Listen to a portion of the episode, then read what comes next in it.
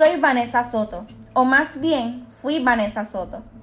A lo mejor has escuchado de mí en la prensa como Vanessa Soto, artista y filántropa, abandona su carrera por su familia.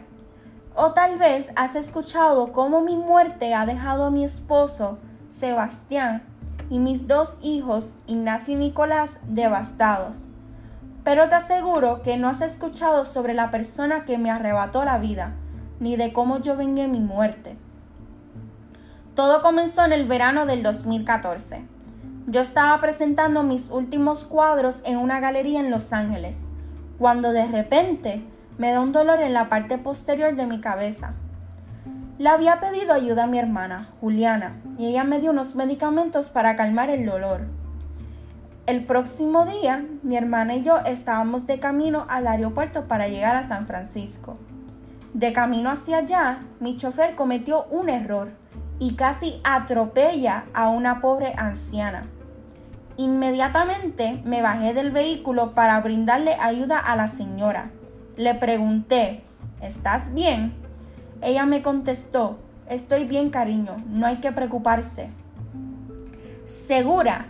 ¿No hay algo que pueda hacer? ¿Cuál es su nombre? Soy Vanessa.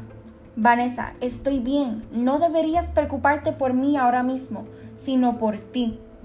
Pronto será tu partida y cuando llegue, tú y yo seremos casi inseparables. Le dije, disculpa. Ella dijo, no tienes que dudar.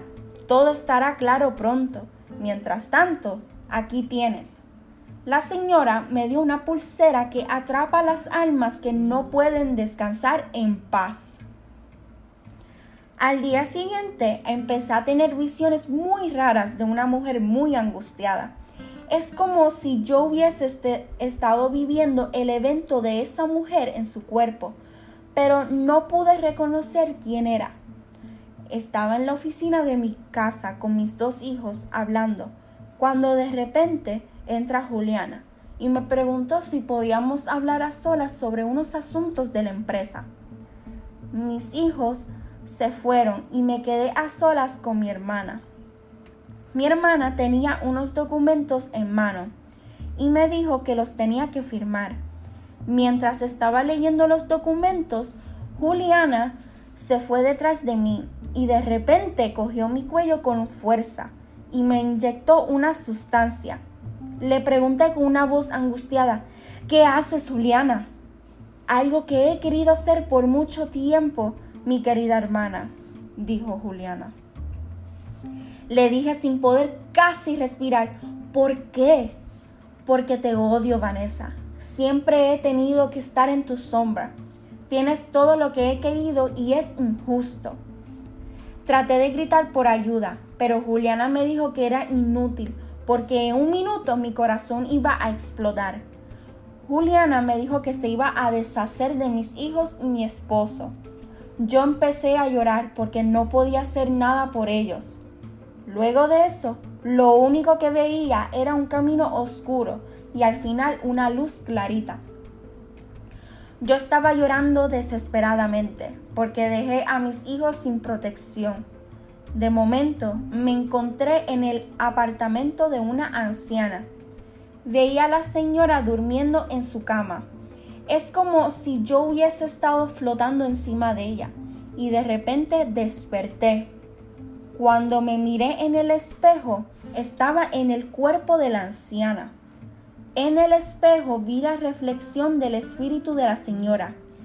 Fue en ese momento donde ella me explicó que la razón por la cual resucité en su cuerpo fue por la pulsera que me regaló.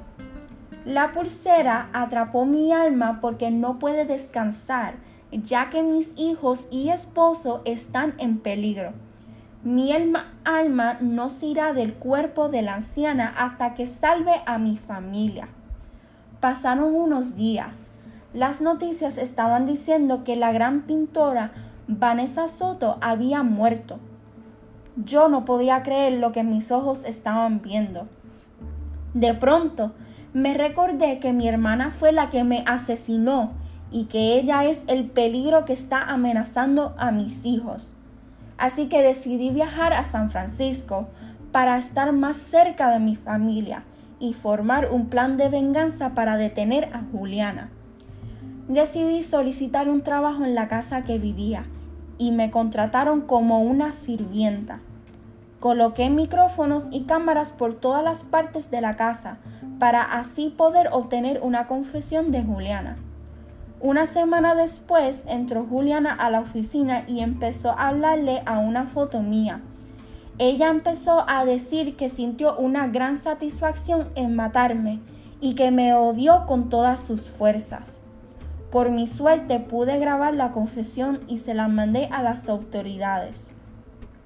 Juliana fue arrestada y acusada de asesinato. Me sentí feliz que mis hijos y esposos ya no corrían peligro. Unos días después regresé al departamento de la anciana. Me puse la pulsera para que el alma de ella regresara a su cuerpo. Estoy eternamente agradecida que la vida me haya dado una segunda oportunidad para salvar a mi familia. Y ahora puedo descansar en paz.